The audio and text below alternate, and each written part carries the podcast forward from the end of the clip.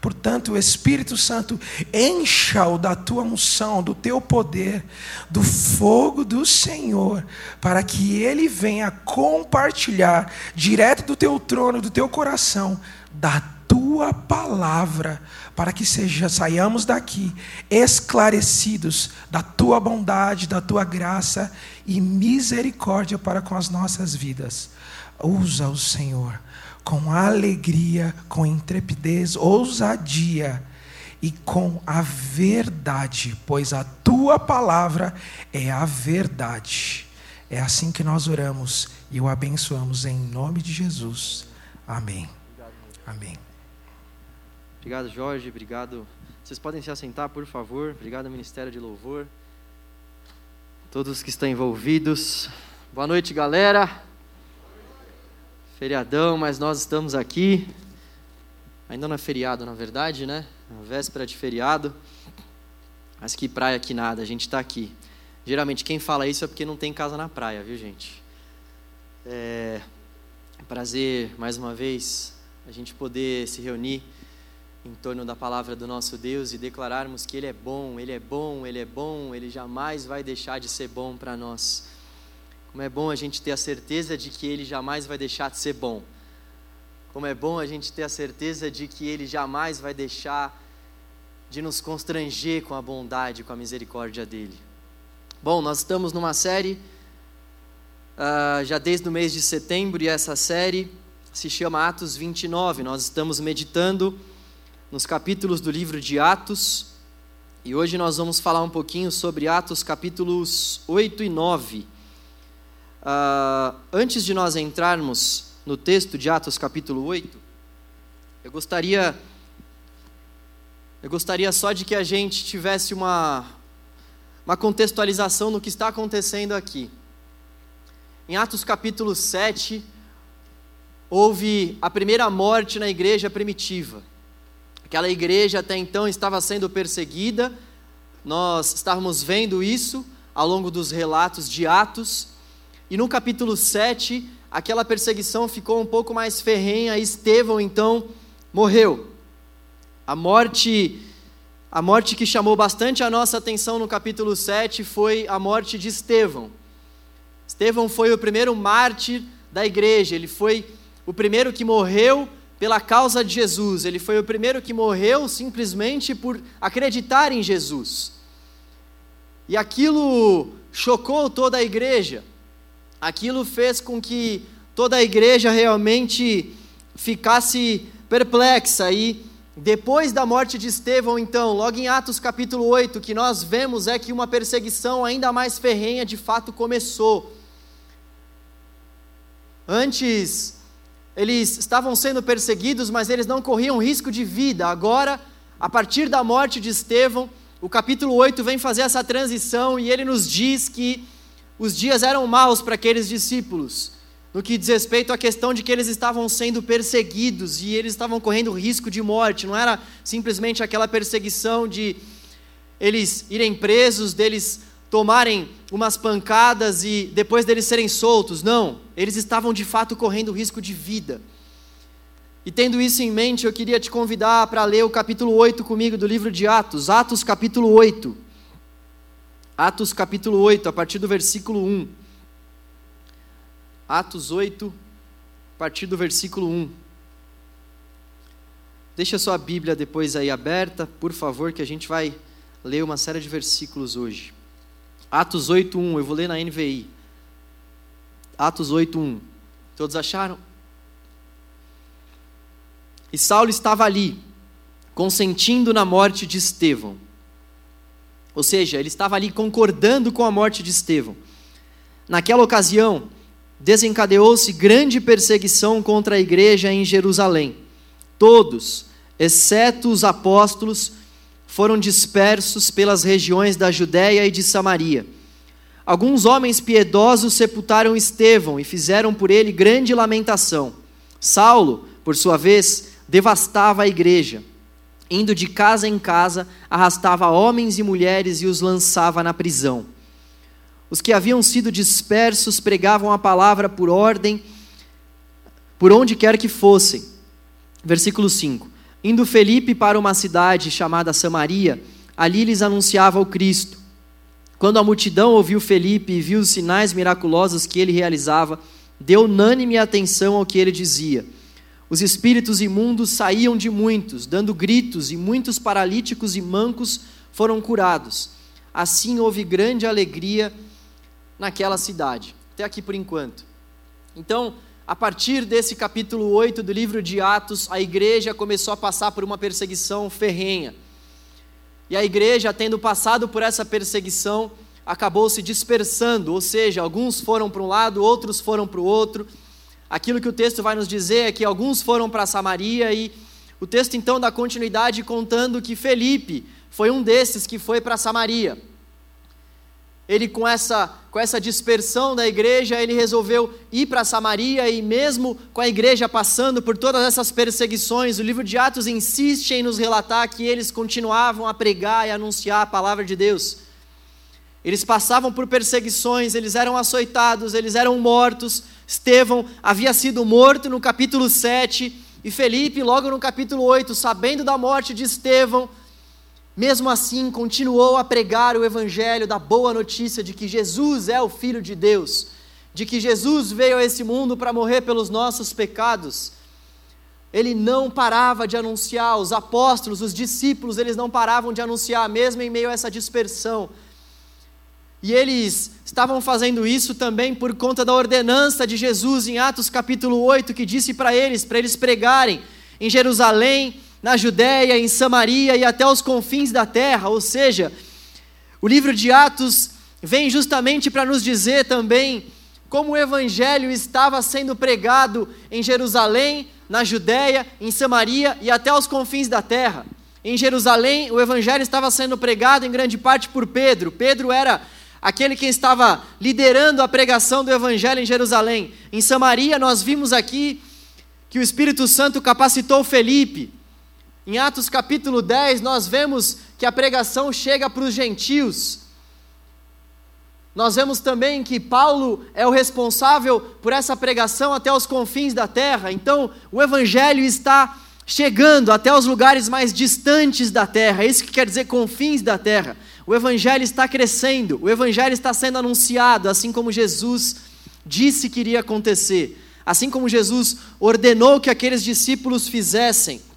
Então, mesmo diante dessa dispersão, eles anunciavam a palavra com intrepidez e o que acontece sempre quando nós fazemos a obra de Deus, o que acontece sempre quando nós anunciamos a palavra de Deus com intrepidez, com coragem,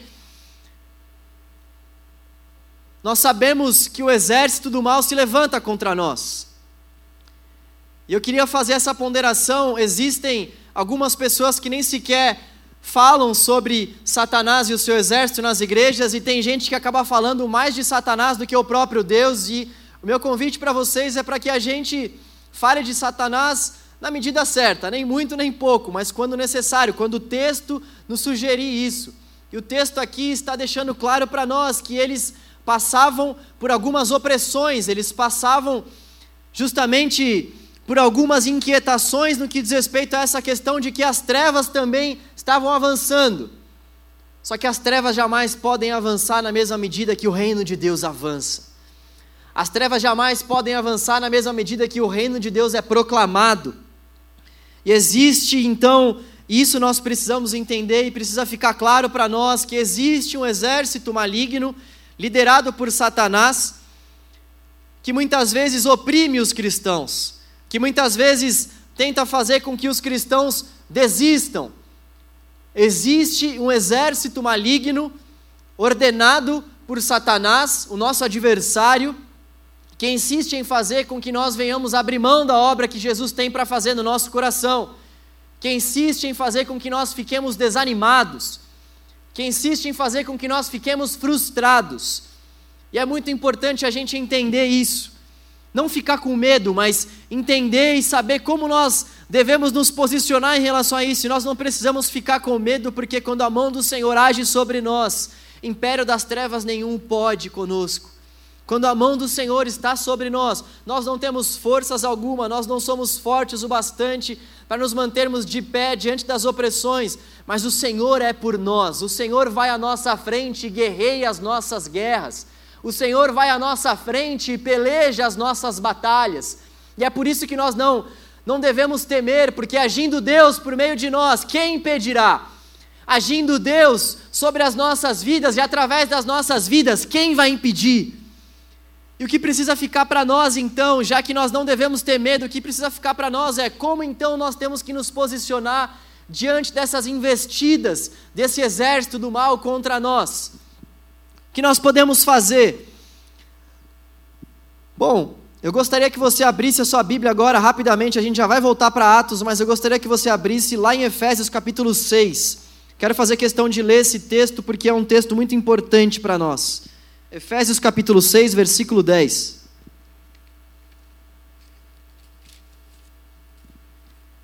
Efésios 6, 10. armadura de Deus. Que realmente nós precisamos saber é como guerrear essa batalha.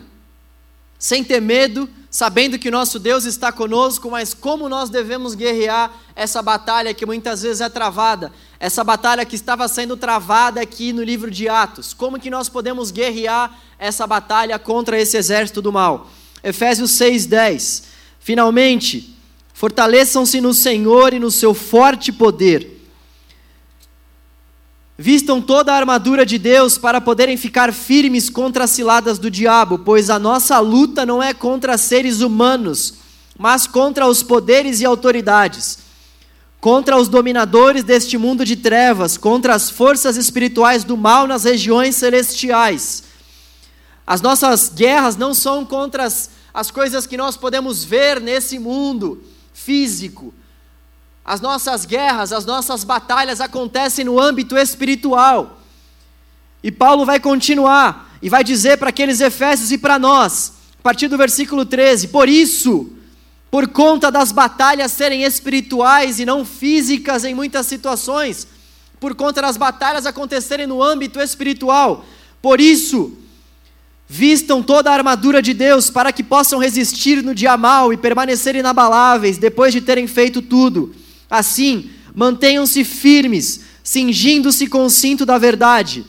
Olha só, as armaduras de Deus para nós. Cingindo-se com o cinto da verdade, vestindo a couraça da justiça e tendo os pés calçados com a prontidão do evangelho da paz. Além disso, usem o escudo da fé, com o qual vocês podem apagar todas as setas inflamadas do maligno. Usem o capacete da salvação e a espada do Espírito, que é a palavra de Deus. Orem no Espírito em todas as ocasiões, com toda oração e súplica. Tendo isso em mente, estejam atentos e perseverem na oração por todos os santos. Esse é um texto maravilhoso que vai falar para nós acerca das armas que nós temos à nossa disposição para guerrear essa guerra. As armas que nós temos então, o cinto da verdade, ou seja, falar a verdade, essa é uma arma para nós. Falar a verdade, sermos verdadeiros a couraça da justiça, ou seja, sermos justos, termos retidão moral, sermos pessoas devotas a Deus, pessoas que praticam aquilo que é justo aos olhos da palavra. Essa é uma outra arma para nós guerrearmos essas batalhas. Uma outra arma, calçar o evangelho da paz, ou seja, a prontidão para nós anunciarmos as boas novas sermos prontos para anunciarmos a palavra de Deus, isso é uma arma espiritual que nós temos a nosso favor. A prontidão para pregar as boas novas, o escudo da fé para deter as flechas do maligno, usar a fé como escudo, usar a fé como nosso alicerce, usar a fé, usar o conhecimento, concordar com a palavra de Deus e conhecer a palavra de Deus a ponto de fazer com que a palavra de Deus seja o nosso escudo, a fé. E a fé ela nos mostra a realidade daquilo que nós estamos esperando e ela nos dá a firme convicção de coisas que nós não ainda estamos vendo. O escudo da fé, confiar mesmo sem ver, confiar mesmo sem sentir, acreditar, mesmo sem enxergar. Nosso Deus está conosco, nosso Deus é fiel. O escudo da fé, o capacete da salvação, ou seja, proteger a nossa mente, por isso que a palavra de Deus diz que é um capacete, tem a ver com a nossa mente, proteger a nossa mente com a verdade da salvação. Vem uma luta, vem uma batalha, vem uma guerra, e nós então colocamos na nossa mente a certeza da nossa salvação que foi conquistada pelos méritos de Jesus na cruz, e é por isso que é certo, porque não depende de nós. Se dependesse do sacrifício de homem algum, jamais nós teríamos certeza pela nossa salvação, mas a nossa certeza está alicerçada no fato de que Ele não nos lançará fora dos seus braços. Nós temos essa arma para usar nas nossas batalhas espirituais, a certeza da salvação que conforta o nosso coração no dia mal, que traz esperança, que traz esperança para o nosso coração abatido, a certeza de que nós vamos estar com Ele naquele grande dia. Uma outra arma, a, a espada do Espírito, que é a palavra de Deus, no versículo 17, usar a palavra para reagir aos ataques, saber nos defender, sabermos explicar a razão da esperança que há em nós. E a esperança que há em nós, a esperança que, que jorra, que brota, o nosso coração, é a palavra do nosso Deus. É a palavra de Deus viva, eficaz, que não volta vazia, que é lâmpada para os nossos pés, luz para os nossos caminhos, que é direção para o nosso coração, que é vida para os nossos pés, a palavra de Deus. Nós precisamos ter ela como espada do Espírito e a espada ataca quando necessário. A espada é para que nós venhamos nos defender quando necessário. E não pense que parou por aí. A última arma, que muitos na verdade não consideram como uma arma dentre essas, essas seis armas, mas que é uma das principais, é a oração. O apóstolo Paulo vai dizer para aqueles efésios: orem, estejam orando em todo o tempo. Essa é uma arma maravilhosa que nós temos para guerrear as nossas batalhas. Então, aqueles discípulos estavam diante de uma ferrenha perseguição por conta da pregação do nome de Jesus. Aquelas perseguições fez com que os discípulos se espalhassem e eles ainda assim pregavam o evangelho de Deus com autoridade, e eles pregando o evangelho de Deus com autoridade estavam diante de opressões. E nós também estamos diante de opressões todos os dias, nós estamos diante ataques malignos todos os dias, porque as nossas lutas não são carnais, não estão debaixo desse âmbito físico, mas são espirituais, e elas sendo espirituais, nós temos armas espirituais também para combater essas batalhas. E essas armas estão em Efésios capítulo 6. Nós precisamos tomar posse dessas armas usar essas armas em nosso benefício. As nossas armas são essas. As nossas armas são essas. E o texto então continua. No versículo 15, nós vemos aquilo que muitos teólogos vão chamar de Pentecoste samaritano. Filipe, então, como eu disse, prega a palavra de Deus em Samaria, e o texto vai nos dizer que as pessoas elas se converteram ao Senhor por meio da pregação de Filipe capítulo 8 ainda, no versículo 15. Olha só o que a palavra de Deus nos diz: Estes, ao chegarem, oraram para que eles recebessem o Espírito Santo, ou seja, Pedro e João haviam sido enviados para aquela igreja, ou melhor, para aquele povo lá em Samaria, e eles então, quando chegaram, oraram para que eles recebessem o Espírito Santo, pois o Espírito ainda não havia sido de... pois o Espírito ainda não havia descido sobre nenhum deles tinham apenas sido batizados em nome do Senhor Jesus. Então Pedro e João lhes impuseram as mãos e eles receberam o Espírito Santo. É necessário nós entendermos que o livro de Atos é um livro de transição. É um livro realmente onde feitos únicos estão acontecendo, porque é um livro que nos relata como que o Espírito Santo de Deus foi derramado sobre a igreja, como aquela igreja viveu diante desse derramamento. Atos capítulo 2 nos diz acerca do derramamento do Espírito Santo de Deus sobre os judeus, sobre os judeus convertidos. Eles estavam em Jerusalém e o Espírito Santo de Deus foi derramado sobre eles. Atos capítulo 8 vem para nos falar sobre o Pentecostes que aconteceu em Samaria, ou seja, os samaritanos já haviam recebido a palavra de Deus, mas eles ainda não haviam sido batizados pelo Espírito de Deus. E esse batismo com o Espírito Santo de Deus é uma obra específica que está acontecendo aqui no livro de Atos depois de que as pessoas já haverem recebido a palavra do Senhor. E por que que isso está acontecendo de forma exclusiva no livro de Atos? E por que que Pedro e João tiveram que sair de Jerusalém para efetuar esse batismo? Justamente para mostrar para aqueles samaritanos que eles faziam parte da igreja. João e Pedro representaram então a igreja, eles foram até Samaria e eles oraram para que aqueles samaritanos recebessem o Espírito Santo de Deus e tivessem a certeza que eles agora faziam parte da igreja de Jesus. Houve um derramamento em Atos capítulo 2, exclusivo para aquela igreja em Jerusalém. Houve um derramamento em Atos capítulo 8, exclusivo para os samaritanos. Em Atos capítulo 10, nós vemos o Espírito Santo de Deus sendo derramado sobre os gentios. Em Atos capítulo 18, nós vemos o Espírito Santo de Deus sendo, ou melhor, Atos capítulo 19, nós vemos o Espírito Santo de Deus sendo derramado sobre os discípulos de João. O Espírito Santo de Deus está sendo derramado, a igreja está avançando. O livro de Atos é um livro de transição, é um livro que vem para nos falar justamente sobre esses avanços do Espírito Santo de Deus. Então, o Pentecoste está sendo desdobrado para outros povos, justamente por conta do pedido do nosso Senhor Jesus para que a Judéia tivesse acesso ao Evangelho, para que Samaria tivesse acesso ao Evangelho, para que os gentios tivessem acesso ao Evangelho, para que os cantos mais, mais distantes da terra pudessem ouvir acerca da palavra do nosso Deus. E então, depois disso, nós vemos que um mago também, um feiticeiro, alguém que fazia magias, naquela época também chegou à conversão em Jesus. Simão, o mago. Muitos que tinham conhecimento sobre as leis de Deus estavam indo atrás de feitiçaria. Então, eu gostaria de, de ler com você também o que, que aconteceu com Simão, o mago. Versículo 18. Falei para ficar com a Bíblia aberta aí, hein? Versículo 18, vamos ler a palavra de Deus. Versículo 18.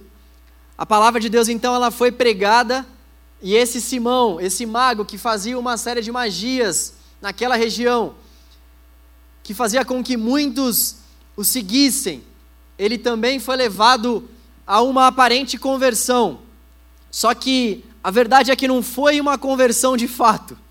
Olha só o versículo 18: Vendo Simão que o Espírito era dado com a imposição de mãos dos apóstolos, ofereceu-lhes dinheiro e disse: Dê-me também este poder para que a pessoa sobre quem eu puser as mãos receba o Espírito Santo. Pedro respondeu: Pereça com seu dinheiro, morra com seu dinheiro, seu miserável. Você pensa que pode comprar o dom de Deus com dinheiro? Você não tem parte nem dinheiro algum neste ministério, porque o seu coração não é reto diante de Deus. Arrependa-se desta maldade e ore ao Senhor. Talvez Ele lhe perdoe tal, pensa, tal pensamento do coração. Nós não podemos confundir o poder de Deus com o dinheiro, nós não podemos confundir o poder de Deus com nenhum outro poder. A pregação do Evangelho parece realmente não ter mudado o coração daquele mago daquele mágico, daquele bruxo.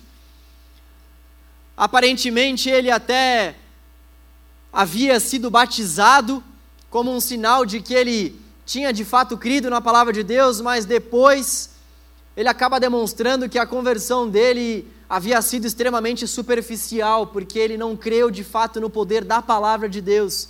Ele não depositou a sua fé na palavra de Deus, mas sim naquilo que a palavra de Deus poderia dar a ele como crédito, como benefício, como, como reconhecimento. Enquanto os apóstolos estavam orando para que os samaritanos recebessem o dom do Espírito Santo de Deus, ele estava ligado naquela manifestação de poder que estava acontecendo, ele estava só fintando aqueles apóstolos para que ele também tivesse acesso ao dom de Deus. E Pedro dá uma lapada linda. Pedro vem na chulapa aqui, ó. Meu irmão, o que você está querendo? Isso não pode ser comprado, isso é dom de Deus. Gente, eu temo muito pela nossa geração. Eu oro pela nossa geração nesse sentido, porque muitos movimentos, muitas pessoas, muitos jovens têm seguido realmente manifestações de poder. Muitos jovens têm se vendido para ministérios que vendem essa ideia de poder. Os líderes desses ministérios muitas vezes fazem questão de dizer que eles querem que as pessoas olhem para o poder para que depois elas possam olhar para Jesus. Então, a gente vê grandes manifestações de poder, e esse poder aqui é bem entre aspas, a gente vê grandes manifestações de poder, pessoas que vão até esses movimentos por conta do poder, por conta das manifestações, por conta das músicas que muitas vezes são mais expressivas, por conta de profecias que muitas vezes são forçadas, por conta de uma série de manifestações que são programadas. As pessoas estão programando avivamento enchendo estádios e fazendo contagens para que o poder de Deus possa descer no 1, um, no 2, no 3 e vai. Era praticamente aquilo que esse mago estava fazendo, querendo comprar, querendo querendo se vender diante desse poder e não tomar a sua cruz e seguir a Jesus. A nossa geração, ela tem esse ímpeto, esse anseio por essa sensibilidade, por essas coisas que nós podemos sentir, sendo que o que nós realmente deveríamos ansiar é a palavra de Deus, o saber a palavra de Deus. O sentir é maravilhoso, o sentir é formidável. Quem aqui não gosta de sensações, no entanto, essas sensações precisam estar debaixo da palavra de Deus, debaixo do ensino dos apóstolos essas sensações precisam apontar para a cruz de Jesus. Essas sensações precisam apontar para essas pregações que estavam acontecendo aqui na igreja primitiva. Aqueles homens não buscavam manifestações de poder, eles buscavam testemunhar o evangelho da cruz. E tendo testemunhado o evangelho da cruz, os sinais o acompanhavam, mas eles não buscavam os sinais. Eles não buscavam os sinais, eles buscavam viver para Jesus anunciar a mensagem de Jesus. E Jesus curava quando ele queria. E Jesus manifestava o seu poder quando ele quisesse. Não estava debaixo da própria força deles programar alguma coisa, eles não iam para movimentos pensando, nós vamos fazer milagres nesse movimento. Não, nós vamos pregar a palavra de Deus. E Deus haverá de se manifestar como Ele quiser, Ele é Deus. Deus haverá de se manifestar como Ele quiser, nós não vamos atrás desses sinais, nós não vamos atrás dessas manifestações de poder, nós vamos atrás do Evangelho. Nós vamos atrás do Evangelho.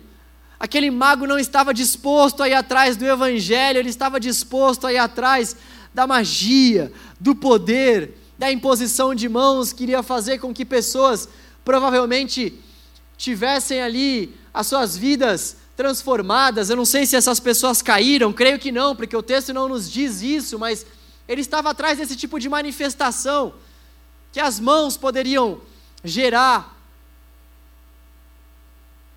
para ele, né? Que nós estamos buscando quando nós nos relacionamos com Jesus? O que nós estamos buscando quando nós nos relacionamos com Jesus? O que a nossa geração, que eu e você temos buscado quando nós nos relacionamos com Jesus. Uma sala de profecia, uma transferência de unção, movimentos que se julgam pregarem a palavra de Deus, no entanto, só pregam poder, poder vazio. O que nós estamos buscando quando nós de fato entregamos a nossa vida para o Senhor Jesus? o que nós estamos buscando quando nós de fato decidimos seguir o Evangelho de Jesus. O que motiva o nosso coração no nosso relacionamento com Deus, e atrás do poder de Deus, ou simplesmente nos relacionarmos com o nosso Deus por meio da palavra dele e deixar com que ele se revele para nós e nos deliciarmos diante da palavra do nosso Deus, o que nós estamos buscando com o nosso relacionamento com Jesus, o que mais nós precisamos buscar é a mudança do nosso coração. aquele mago havia até sido batizado, e olha que ele não foi batizado por nenhum, não. Olha que ele não foi batizado por um João Navarro da vida, não. O cara foi batizado pelos discípulos. O cara ouviu a pregação do Evangelho da boca de Pedro e de João, e mesmo assim ele não teve uma conversão de fato no seu coração. O que mais nós precisamos buscar é a mudança de Deus para o nosso coração, para o nosso coração que é corrupto, para o nosso coração que é mau, para o nosso coração que insiste em desejar coisas que não é para ele desejar. O que mais nós precisamos procurar, buscar, não é o poder de Deus, esse poder que muitas vezes é pregado por aí de forma vazia. É o poder de Deus, sim, que tem poder para transformar o nosso coração. Não esse poder que vai falar sobre milagres simplesmente, sobre curas, mas o poder de Deus que vai falar sobre a transformação do nosso coração. E se tiver que acontecerem curas, glória a Deus por isso, Ele ainda faz isso. Se os milagres, se os milagres insistirem em nos acompanhar, e olha que eles insistem mesmo, glórias a Deus por isso, mas o que nós vamos buscar não é como aquele mago, como aquele bruxo que estava buscando algo externo, mas algo interno, a transformação do nosso coração, que, como nós já vimos aqui, é o maior milagre que Deus pode fazer na vida de um ser humano. É quando ele pega alguém que não está nem aí para ele, é quando ele pega alguém que não está nem aí para a pregação do Evangelho e faz com que, por meio da pregação da palavra, esse alguém que não estava nem aí desperte e passe a viver para Jesus. Faz com que esse alguém que não estava nem aí se arrependa dos seus pecados, tendo ouvido o Evangelho, e viva para Jesus. Não há mudança mais maravilhosa do que essa, e é por isso que nós precisamos da palavra, porque a palavra é a única coisa que pode mudar o nosso coração. Movimentos de poder não mudam o coração de ninguém. É a palavra que muda o nosso coração. É a palavra de Deus que, quando entra na nossa vida, quando fere a nossa alma, faz com que a gente deixe de mentir, faz com que a gente deseje essas coisas que vêm do alto, faz com que nós tenhamos uma mudança de vida. Então, aquele que mente não mente mais, aquele que adultera já não adultera mais, aquele que comete o pecado da pornografia já não comete mais. E quando cometem esses pecados, os servos de Deus e as servas de Deus se arrependem e passam a viver essa nova mentalidade do reino de Deus, passam a viver essa vida de busca pela santidade sem a qual ninguém verá o Senhor. Essa é a maior transformação que nós precisamos buscar, a transformação do nosso coração, que só acontece quando a palavra é pregada, ou cantada, ou anunciada mas precisa ter palavra, precisa ter evangelho, precisa ter boa notícia. A boa notícia de que Jesus morreu pelos nossos pecados e nos salvou e nos limpou. Precisa ter evangelho, precisa ter palavra. Ô Simão, precisa ter transformação no coração. Não transformação por meio desse falso poder, mas transformação do texto entrando ferindo as nossas entranhas e transformando a nossa mentalidade. Precisa ter palavra. O poder de Deus é evidenciado antes de toda e qualquer coisa pela transformação do nosso coração por meio da palavra. Tem um teólogo que diz que está cada vez mais difícil encontrar pessoas dispostas a irem a uma reunião onde Deus seja a única atração. A.W. Tozer. Nós não estamos mais desejando a palavra de Deus, nós não estamos mais desejando o próprio Deus da palavra. Está cada vez mais difícil encontrar pessoas dispostas a irem a uma reunião onde Deus seja a única atração. As pessoas estão em busca de outras atrações, que não o próprio Deus, que não a palavra do próprio Deus, e o Senhor, por meio desse texto, nos convida, nos invoca, nos chama, para que nós venhamos de fato deixar as nossas atenções com a palavra, com o próprio Deus, para que a gente venha para cá cultuar o Senhor, para que a gente cultue a Deus no nosso quarto, na nossa casa, aonde quer que nós estejamos, mas tendo a palavra de Deus como sendo o centro do nosso culto, o centro da nossa entrega, o centro da nossa vida. Palavra de Deus como a atração principal do culto, palavra de Deus como a atração principal da vida, do serviço, da obra, do ministério, de tudo. Palavra de Deus. Palavra de Deus. Palavra de Deus. Nós então chegamos em Atos capítulo 9. Depois desse, desse acontecimento, nós vamos dar um pulo lá para Atos capítulo 9. Vamos ler a respeito da conversão de Saulo. Tem muita gente que diz que Paulo trocou de nome, né? Não sei se vocês já ouviram isso daí, mas não é verdade, tá? Saulo é o nome hebraico e Paulo é o nome greco-romano de Paulo ou de Saulo, como você desejar. Paulo não trocou de nome, ele tinha um nome hebraico e ele tinha um outro nome greco-romano. Então, desculpe se eu frustrei algumas campanhas de oração aí, algumas coisas. Tem gente que faz campanha, campanha de transformação de nome, tem gente que prega essa mudança de nome, um monte de coisa, mas o que mudou mesmo em Paulo, a gente vai ver o que foi. Eita glória. Ei terra. Atos capítulo 9, vamos ver a história do apóstolo Paulo, Atos 9. Vou ler a partir do versículo 1. Enquanto isso, Saulo ainda respirava ameaças de morte contra os discípulos do Senhor. Dirigindo-se ao sumo sacerdote, pediu-lhe cartas para as sinagogas de Damasco, de maneira que, caso encontrasse ali homens ou mulheres que pertencessem ao caminho, só uma pequena pausa aqui. Até então, os cristãos não eram chamados de cristãos, eles se referiam aos cristãos como sendo do caminho. Por isso, até que muitas palavras aí, muitas Bíblias, o caminho está com C maiúsculo.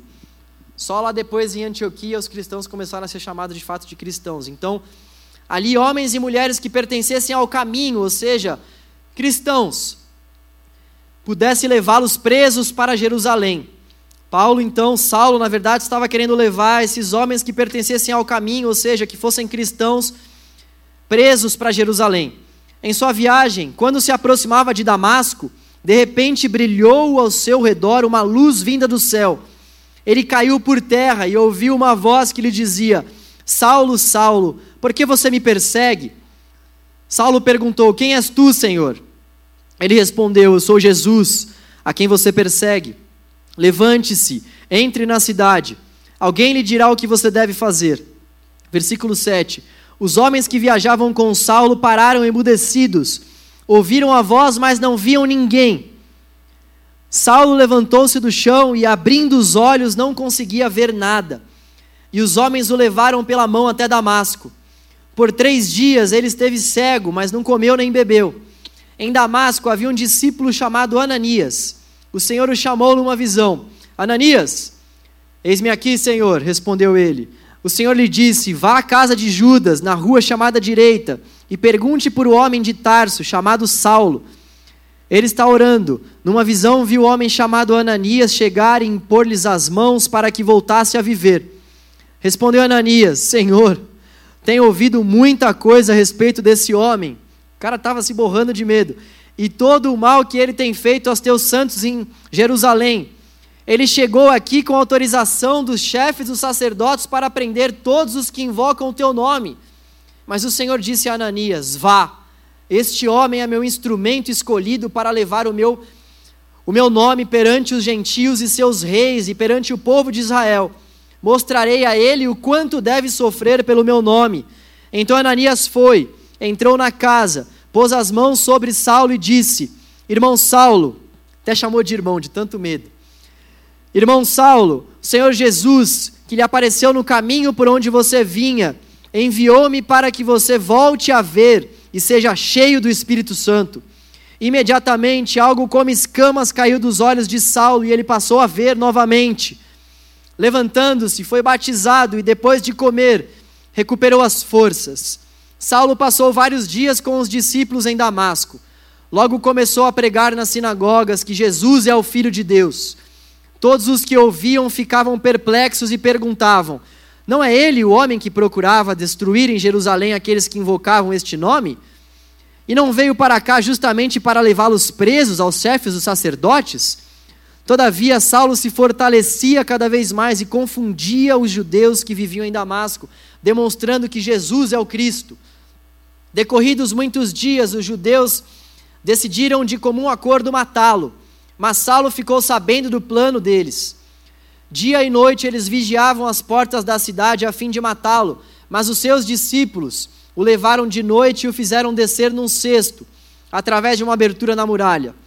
Quando chegou a Jerusalém, tentou reunir-se aos, aos discípulos, mas todos estavam com medo dele, não acreditando que fosse realmente um discípulo. Versículo 27. Então Barnabé o levou aos apóstolos e lhes tomou como no caminho, nos contou como no caminho Saulo vira o Senhor que lhe falara e como em Damasco ele havia pregado corajosamente em nome de Jesus. Assim, Saulo ficou com eles e andava com liberdade em Jerusalém, pregando corajosamente em nome do Senhor. Falava e discutia com os judeus de fala grega, mas estes tentavam matá-lo. Sabendo isso, os irmãos o levaram para Cesareia e o enviaram para Tarso. A igreja passava por um período de paz em toda a Judéia, Galiléia e Samaria. Ela se edificava e encorajada pelo Espírito Santo, crescia em número, vivendo no temor do Senhor.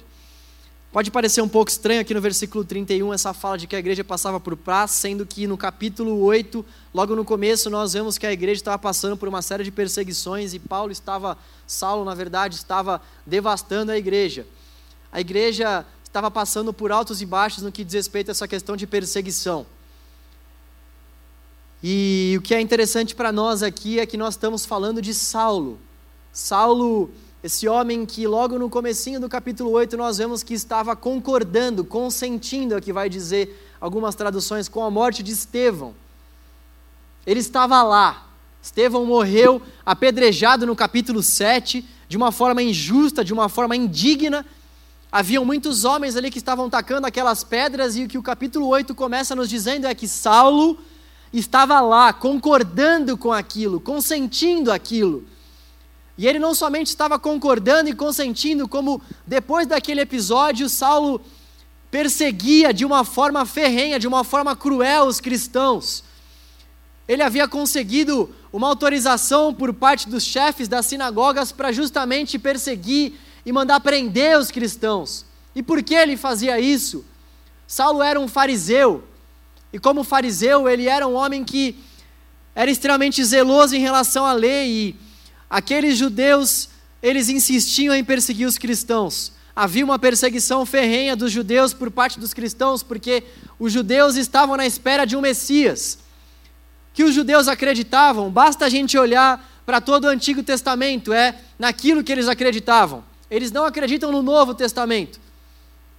Eles não acreditavam que Jesus era de fato o Messias. O Antigo Testamento nos fala sobre uma série de promessas a respeito da vinda de um Messias, a respeito da vinda de um Salvador, da vinda de um libertador. E todo judeu vivia nessa, nessa iminência chegada de um Messias.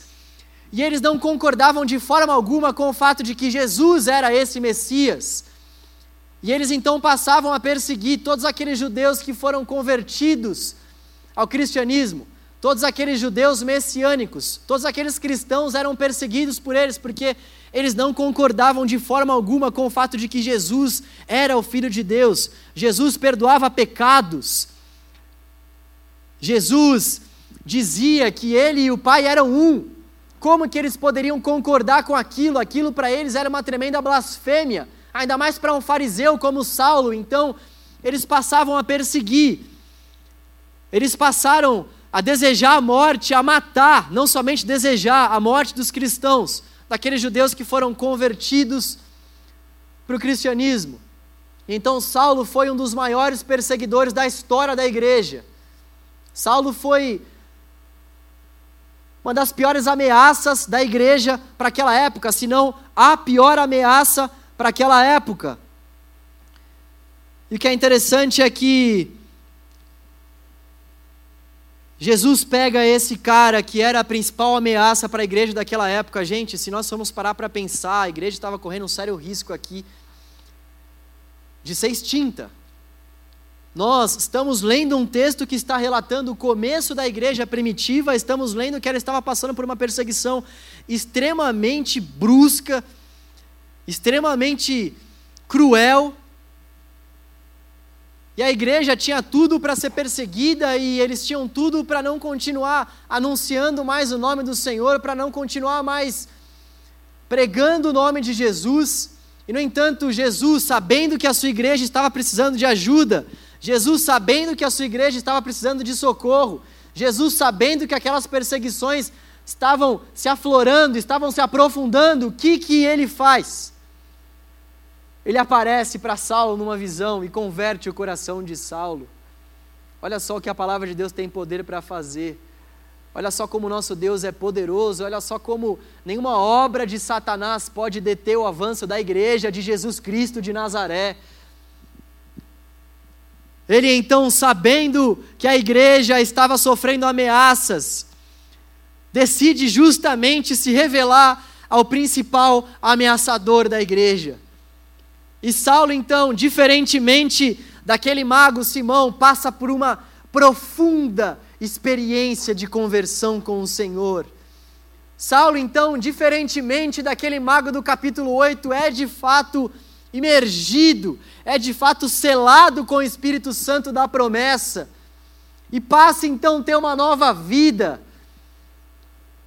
E essa vida de Saulo, ela, ela é nova, ela é ela realmente é convertida ao Senhor a tal ponto que Saulo, de maior perseguidor da igreja, passa a ser o maior anunciador da boa notícia de que Jesus está vivo. Ele passa por esse extremo de perseguição para ir por essa outra maravilha de anúncio da salvação. Saulo então passa por essa mudança transformadora em sua vida, por essa mudança que realmente foi uma mudança de fato, foi uma conversão de fato.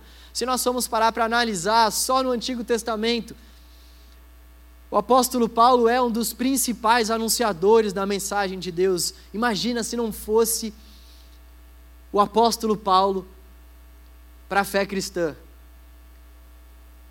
Muitos vão dizer que depois de Jesus, Paulo e Pedro foram os dois maiores apóstolos, no sentido de que eles mais pregaram, eles mais geraram conteúdo, eles mais cuidaram da igreja, eles mais anunciaram a boa notícia da igreja. Gente, nós estamos diante de um fato sobrenatural. Nós estamos diante de um fato sobrenatural.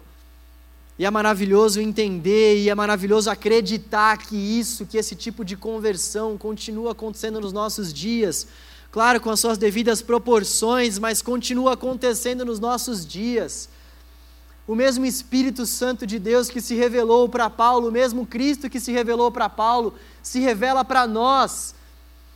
Nós não podemos deixar de acreditar no poder da conversão que o Espírito Santo de Deus faz. Nós não podemos deixar de acreditar que pessoas e mais pessoas se rendem ao poder do Evangelho, ao poder do Espírito, hoje. Hoje. Galera, eu sei que é um desafio para nós acreditarmos nisso, eu sei. Eu sei que de fato, com o passar dos dias, tem sido cada vez mais difícil para as pessoas terem uma experiência de conversão, e a palavra de Deus já disse isso para nós, que nos últimos dias, ou seja, nos dias que nós estamos vivendo, Desde a ascensão de Jesus até os dias de hoje, nós estamos vivendo os últimos dias. Nos últimos dias, muitos haveriam de ter deuses para si, muitos haveriam de formar deuses para si próprios, muitos haveriam de seguir os seus próprios desejos, os seus próprios corações, e muitos haveriam de não mais acreditar na pregação do Evangelho. Muitos haveriam de sentir coceiras, coceiras nos ouvidos quando ouvissem a pregação do Evangelho. No entanto, Timóteo, é o que Paulo vai dizer. No entanto, Timóteo, prega a palavra.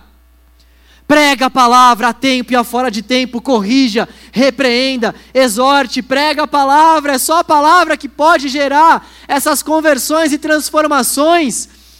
É a mesma receita, nós não, nós não adquirimos nenhuma receita nova.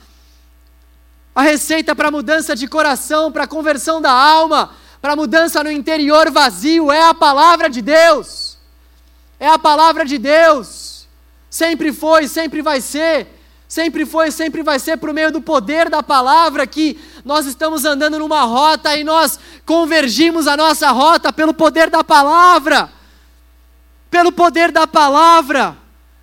Nós não podemos deixar de pregar a palavra, não podemos deixar de acreditar que o Espírito Santo de Deus continua convertendo corações, não pela nossa força, não pela nossa chatice, mas pela palavra. Pela palavra. Saulo teve o seu coração, a sua vida transformada a ponto de dizer que para ele o viver era Cristo e a morte já era lucro. Olha o tamanho da conversão que esse homem experimentou em sua vida. Olha o tamanho da mudança de rota que ele teve no seu coração, a ponto de dizer que o viver para ele é Cristo, o viver para ele era viver para Cristo. Se ele não vivesse a sua vida mais para Cristo, de nada valeria ele continuar vivo. E a morte para ele era lucro, porque ele sabia, a palavra de Deus já havia entrado no coração dele. Ele havia ficado na Arábia por volta de dois a três anos, ouvindo a palavra, sendo discipulado. E a palavra já havia penetrado de tal forma no coração dele que ele sabia que a morte era lucro, porque diante da morte ele veria o seu Senhor ressurreto. Para ele, o viver era Cristo e o morrer era lucro. Olha o tamanho da experiência de conversão que esse homem passou. É esse tipo de conversão, é esse tipo de mudança de mente que nós precisamos experimentar na nossa conversão. Não a conversão de Simão, mas a conversão que aponta para essa transformação de coração. Essa transformação que aconteceu com o apóstolo Paulo. Sabe, pessoal, nós precisamos ver essas marcas de uma genuína conversão nas nossas vidas.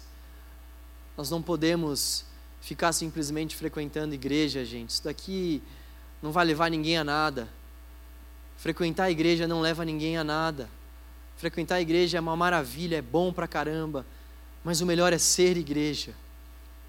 O chamado do Novo Testamento para nós é para que nós não, não apenas frequentemos templos, mas para que nós sejamos a igreja. A igreja que tem no seu coração essa marca genuína de uma conversão vinda do Espírito Santo de Deus. Nós precisamos buscar esse tipo de transformação para nós, esse tipo de pregação para nós, que aponta para o nosso coração, que aponta para transformações que precisam acontecer no nosso coração e que fazem com que a gente se, se coce mesmo, faz com que a gente fique inquieto. Porque nós precisamos buscar dia após dia essas transformações na nossa vida, porque nós somos convertidos. Houve uma mudança de rota em dado momento da nossa vida, onde nós caminhávamos para um rumo e nós somos tocados pelo Espírito Santo regenerador do Senhor e nós precisamos buscar as coisas do alto, as coisas dessa outra rota. Nós precisamos falar assim como o apóstolo Paulo: para mim o viver é Cristo e o morrer é lucro, porque eu entendi o que de fato aconteceu com o meu coração. Eu sei do vazio que habitava na minha alma antes dessa conversão. Eu sei quem eu era, eu sei o que eu desejava, eu sei da vida vazia que eu tinha, eu bem sei dos sofrimentos que batiam a minha porta dia após dia, que eu não tinha solução. Eu bem sei daquilo que eu buscava para tentar suprir o vazio da minha alma. Nós precisamos ter esse tipo de experiência e saber sim que nós éramos amantes desses desejos, amantes disso que o mundo podia nos oferecer. No entanto, naquela noite, no entanto, naquele dia, no entanto, naquele momento, o Senhor nos encontrou. E nós passamos por essa experiência de conversão com Ele e precisamos evidenciar os frutos dessa conversão no nosso dia a dia. Não apenas frequentar templo, não apenas participar de ministério, não ficar buscando esse poder que, entre aspas, muitos chamam de poder de Deus, mas que não tem transformação de vida, de caráter, que não tem transformação de coração, que não aponta para esses frutos de conversão, mas desejarmos essa conversão desejarmos essas transformações, desejarmos essas mudanças no nosso interior, desejarmos a solitude que vai fazer com que a gente possa fazer um autoexame e chegar nesses pontos, nesses frutos que precisam aparecer, que precisam aparecer, que apareceram na vida de Paulo de tal ponto que nós estamos aqui hoje bastante em função da forma como o Espírito Santo de Deus usou para pregar o Evangelho para nós, gentios. Tem algum judeu aqui? Você é gentil, fi? Quem pregou o Evangelho para os gentios foi justamente esse apóstolo que passou por esse processo de conversão extremamente genuíno e transformador. Nós precisamos desejar essa transformação, essa conversão, esse antes e depois, essa mudança de vida, essa mudança de perspectiva, de estilo de viver.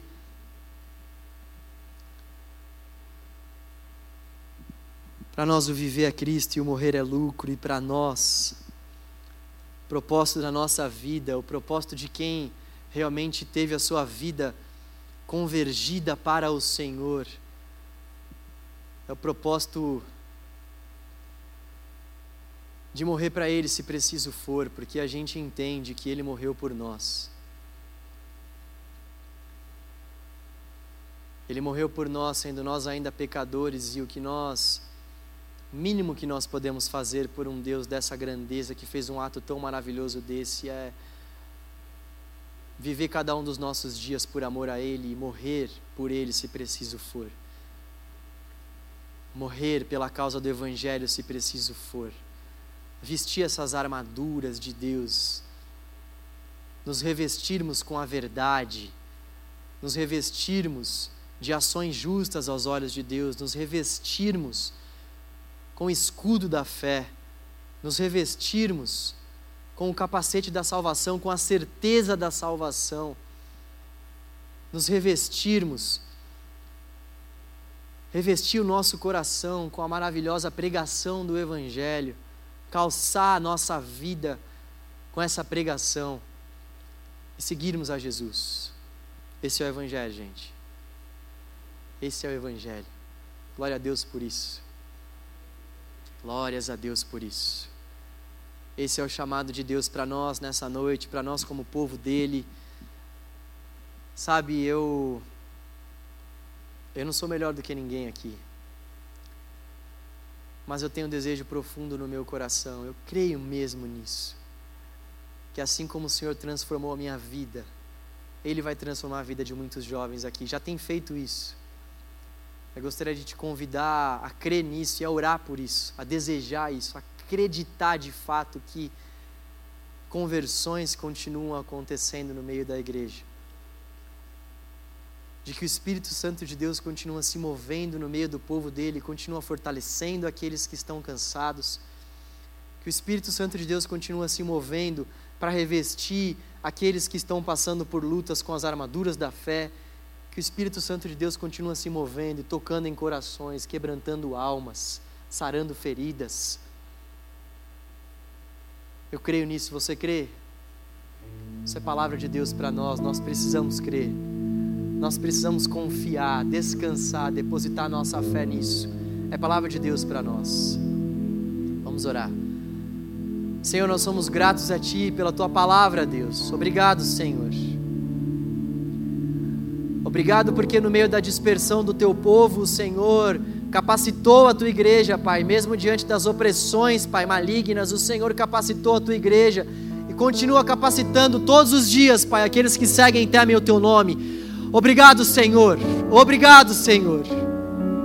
Obrigado por não nos deixar órfãos. Obrigado, Senhor, por não nos deixar sós nas nossas batalhas. Obrigado, Deus. Tu és Deus forte. Tu és Deus presente. Tu és Deus forte nas batalhas. Tu és a nossa fortaleza. Tu és a nossa torre forte, Pai. Tu és a nossa torre forte, Senhor. Tu és a nossa rocha. Tu és o nosso abrigo. Obrigado, Deus, por estar com o teu povo mesmo em meio a opressões, mesmo em meio a dispersões, Tu és o rei da igreja, Tu és o rei do teu povo. O Senhor jamais abandona os teus e nós te damos graças por isso. Deus cheio de bondade e graça, obrigado. Como se não bastasse já ter morrido por nós, o Senhor insiste em nos acompanhar. O Senhor insiste em nos encorajar. Como o Senhor é bom, Deus, nós queremos expressar ao Senhor o nosso amor. Tu és desejado da nossa alma, Senhor. Nós te amamos nesse lugar, Deus. Nós te amamos, Pai. Nós tememos o Senhor aqui, Deus. Nós te reverenciamos, Senhor. Tu és o Deus das nossas vidas. Obrigado, Deus. Obrigado por ter convertido o nosso coração ao Senhor, Deus. Com que nós venhamos exalar o bom perfume de Cristo, exalar os frutos de uma conversão genuína, exalar as boas obras, Senhor, nas quais o Senhor nos chamou para andarmos. Exalarmos, Senhor. Exalarmos, exalarmos o teu nome, anunciarmos o teu nome, Senhor. Testemunharmos o teu nome, Deus. Ó oh, Senhor, não temermos por amor ao teu nome. Nós queremos esses frutos, Pai. Nós queremos que a nossa conversão seja marcada, Senhor, pelo amor à tua palavra, Deus. Há muitos de nós aqui que já não encontram mais alegria, Senhor, na salvação do Senhor, que não encontram mais alegria, Senhor, na tua palavra, que já não tem mais a tua palavra como escudo para a vida, para a alma. Há muitos aqui que já não têm mais alegria no anunciar, Pai, da tua palavra Há muitos aqui, Senhor, que já não estão mais encontrando alegria, Senhor, na verdade. Ó oh, Deus, livra-nos, Pai, de vivermos uma vida falsa. Livra-nos de vivermos uma vida sem que nós venhamos amar a tua palavra, Deus. Dê-nos amor pela tua palavra. Encoraja jovens aqui, desperte jovens aqui. Levante jovens aqui cheios do teu espírito. Ó oh, Deus, levante uma geração nesse lugar que não está preocupada com sinais, que não está em busca de sinais, mas está em busca da tua palavra, que busca a tua palavra, que ama a tua palavra, e que se for de acordo com a tua vontade, vai viver sinais, maravilhas, prodígios, mas que ama a tua palavra. Levante jovens aqui dessa forma, Deus. Jovens, Pai, com essa mentalidade, Senhor nós não queremos ser melhores do que ninguém. Não queremos que o nosso ministério seja melhor do que o ministério de nenhuma outra pessoa. Nós só queremos que o nosso ministério seja pautado pela tua palavra. Porque nós te amamos, Deus. Nós te amamos, Deus, e aqueles que te amam obedecem a tua palavra. Oh Deus, aviva os nossos corações nesse lugar e com que seja um avivamento marcado pela tua palavra, pela obra de Cristo na cruz. Oh Deus, nós não queremos nos afastar das bases do Evangelho, ainda que o mundo nos ofereça uma série de holofotes, nós queremos permanecer fiéis ao Senhor. Nós não queremos nos vender, Deus, a falsas doutrinas, nós não queremos nos deixar levar por ventos falsos de doutrinas, por isso, firme o teu povo na tua palavra. Firme o teu povo na tua palavra. Firme o teu povo na tua palavra, Deus. Gere conversões genuínas no meio do canal, Senhor, no meio da tua igreja. Gere, Senhor, mudanças de rota, de vida, de mentalidade renovações de mente. Gera, Senhor, gera para a tua glória, gera para o teu louvor. Nós te daremos a glória, nós te daremos o crédito, nós te daremos tudo. Em nome de Jesus nós oramos e te pedimos isso, Senhor, certos de que estamos orando a tua vontade, Deus.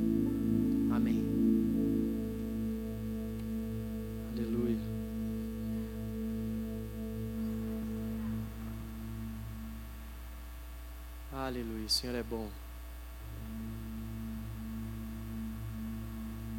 Vocês estão aí, gente? Ah, legal. É... Nesse momento nós vamos dar continuidade ao nosso culto. O pessoal sempre pede para eu dar uma uma elevada na voz, tal, que eles vão provavelmente cantar uma música animada, entendeu? A gente sai desse momento orando e tal. E aí E então, pessoal, é isso aí. Que maravilha! Vocês podem ir entrando já, vamos lá, vamos. É isso aí. Deus é bom, é não é? Amém. Aleluia. Deixei todo mundo mais tímido, gente. Nós iremos entregar ao Senhor os nossos dízimos, as nossas ofertas. Iremos fazer isso com alegria, alegria no nosso coração. O Senhor é bom. O Senhor é bom. Você pode entregar o seu dízimo e a sua oferta por meio do QR Code que está aí atrás de você ou na sua frente. E você pode também fazer isso por meio dos envelopes que estão aí, ou atrás ou na frente. E você pode entregar o seu envelope na saída se você quiser fazer dessa forma. Faça isso com alegria. Vamos celebrar ao Senhor. Nós ainda estamos no momento de culto. A nossa vida é um culto a Deus. A nossa vida é um momento é, são momentos, na verdade, constantes de entrega ao Senhor. Então, faça desse momento um momento de entrega ao Senhor também. Em nome de Jesus. Aleluia! Animação! Estavas desde o princípio.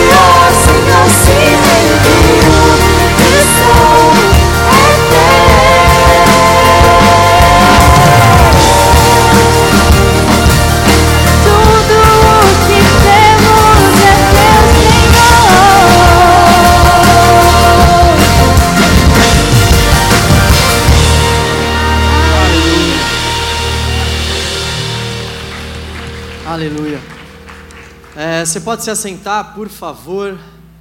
Nós já vamos dar encerramento ao nosso culto. Eu queria só reforçar a importância que as células têm para nós, para o canal jovem. Gente, está estranho esse negócio aqui. Queria reforçar que uh, as células são muito importantes para nós. E se você ainda não está em célula, por favor, procure uma célula. Você pode mandar mensagem para nós via direct. É na célula que a gente vive esse evangelho de uma forma mais próxima, repartindo as nossas alegrias, sofrendo com os sofrimentos dos nossos irmãos. É lá que a gente reparte os nossos pedidos de oração, é lá que a gente comunga, é lá que a gente reparte o pão. É na célula que a gente consegue realmente viver de uma forma mais próxima aquilo que Jesus mandou a gente viver. Então, se você puder, eu gostaria realmente de te encorajar. As nossas células estão acontecendo no formato online. Então você pode mandar uma mensagem para nós. A gente vai ficar muito feliz em te encaixar em uma célula. Vocês que já fazem parte de uma célula, vocês sabem o quanto é bom, então permaneçam. Eu também gostaria de reforçar isso aí, gente. Uhul. É, eu também gostaria de reforçar. É, esse uhul me desconcentrou, tá vendo? eu também gostaria de reforçar a importância de nós uh, lermos a palavra de Deus ao longo dessa semana. A gente está numa série sequencial, então é muito importante você ler junto com a gente, sabe? Ouça essa pregação novamente, acompanhe o texto ali, vá permitindo com que o Espírito Santo vá falando com você em cada um dos trechos ali da palavra de Deus. Isso é, é vida para o nosso coração, sabe? Não tem nada mais maravilhoso do que a gente pegar a palavra de Deus e ler a palavra de Deus, estudar a palavra de Deus e aquilo falar com a gente, a gente começa a se emocionar, o Espírito Santo começa a encher o nosso coração. Gente, isso é bom demais, a gente precisa viver isso. Então eu queria te encorajar a fazer isso ao longo da sua semana. E tem mais uma coisa que eu estou esquecendo. Ah, lembrei agora. É, se vocês tiverem qualquer tipo de dúvida, eu sonho ainda em ter um momento no final do culto para perguntas e respostas, mas o nosso tempo sempre é escasso, né? Mas quem sabe aí no próximo sábado a gente não consegue aí. O meu sonho é colocar meu celular ali, ó, naquela tela e falar, pode mandar mensagem. Tem muita coisa que eu não vou saber responder, mas pelo menos a gente busca, pesquisa, que eu acho importante vocês realmente tirarem dúvidas. Faz parte do nosso processo de aprendizado a gente tirar dúvidas. Muito me estranha uma pessoa que lê, lê, lê a palavra de Deus e não tem dúvidas. A gente lê a palavra de Deus e tem sim uh, algumas dúvidas, e essas dúvidas precisam começar a serem sanadas para que a gente vá tendo cada vez mais compreensão acerca do texto. Então, mandem dúvidas. Eu estou em todos os grupos de célula e vocês podem me mandar áudio. Eu não ligo. Não ligo mesmo, é certo? Tem gente que manda áudio de nove minutos. No começo, assim, é uma sofrência. Você fala, poxa, nove? Mas depois que você dá play, vai que vai, já era. Então, vocês têm também os próprios líderes de célula, que são instrumentos de Deus dentro dessa, dessa comunidade. Tem o pessoal do louvor, mandem também dúvidas para o pessoal do louvor. Fiquei com dúvida daquela música lá, pode mandar, eles vão atender. E vamos viver em comunidade, gente. Você que nos acompanha pela internet, valeu, valeu, uma boa semana para você, que Deus te abençoe. E vocês que estão aqui agora, nós então vamos dar é, saída Inicialmente, por quem está nas últimas fileiras ali, por favor, vocês que estão aí nas últimas fileiras, uma boa semana para vocês.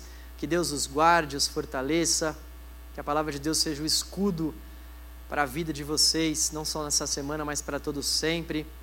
Que despedida mais crente, hein, gente? Que Deus abençoe vocês.